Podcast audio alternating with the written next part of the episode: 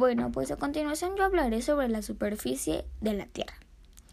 El hombre eh, habita la superficie de la Tierra que en ella realiza sus actividades diarias y obtiene recursos fundamentales como lo es el agua, los alimentos, los materiales para la construcción y muchos minerales útiles. Eh, en el tamaño del mundo era el de la superficie que denominaban los habitantes de una determinada región. Los fenómenos naturales que los afectaban eran de carácter mundial, o sea que si afectaba una región, afectaba a todo el mundo. Eh, una gran inundación podía transformarse en la leyenda del diluvio universal.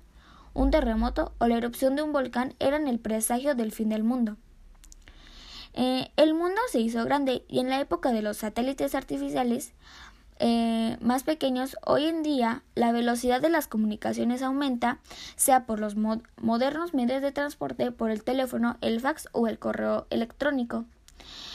de los 510 millones cuadrados de la superficie de la Tierra, 361, eh, que es el 70.80, están cubiertos por el agua de los océanos y el resto es tierra firme. Eh, un ejemplo es el, bueno, un ejemplo del punto más alto es el, la cima de Everest, que, que cuenta con 8.848 metros, mientras que el más bajo conocido se encuentra en trincheras de las Marías y posee 11.022 metros de profundidad con respecto al nivel de mar. Eh, surgieron atrevidas hipótesis sobre el origen, los cuales hubo conceptos científicos sobre el origen de la Tierra, los cuales expusieron Kant y después Laplace en el siglo XVIII. A partir de ellos se desarrolló la astronomía moderna. Hubo otro que se llamaba Buffon, que propuso en 1759 una edad mínima de 75.000 años para la Tierra. Eh, y la geología actual ha llegado a establecer que la Tierra tiene una edad aproximada de 4.500 millones de años.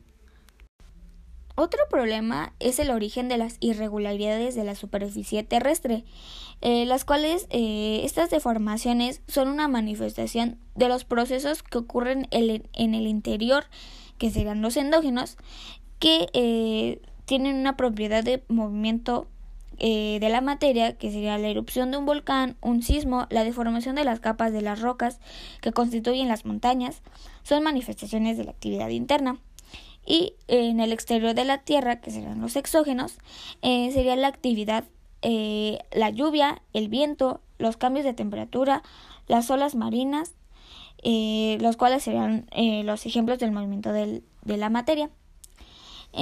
los procesos internos se encargan de crear las grandes formas de relieve terrestre, los continentes, los sistemas montañosos, las depresiones oceánicas, etc. Los procesos externos relacionados con el clima y la fuerza de la gravedad nivelan este relieve. Las montañas son rebajadas y las depresiones relineadas son con sedimentos. El relieve terrestre es el resultado de la lucha de procesos antagónicos internos y externos. Si dejara de existir la actividad endógena, la superficie de la Tierra se volvería homógena. Eh, el proceso de destrucción de las montañas sería continuo e irreversible. Eh, lo cual la actividad interna se manifiesta en grandes territorios por movimientos de ascenso, de hundimiento o de desplazamiento horizontal. Em, al establecer la geología, ciencia que estudia la Tierra a mediados del siglo XIX, quedó claro para los científicos que la época que estos procesos endógenos habían actuado con notable intensidad en determinadas etapas de la vida de nuestro planeta, pero no se consideró que fueran permanentes y que en la actualidad se manifestaran en algunas regiones. Bueno, pues esto es todo. Espero que les haya gustado el podcast. Y los integrantes del equipo son Sereno Pasteno de Teresa, Durán Rojas Silce, González Gutiérrez Sue Desiré y Moreno Hernández Daniela.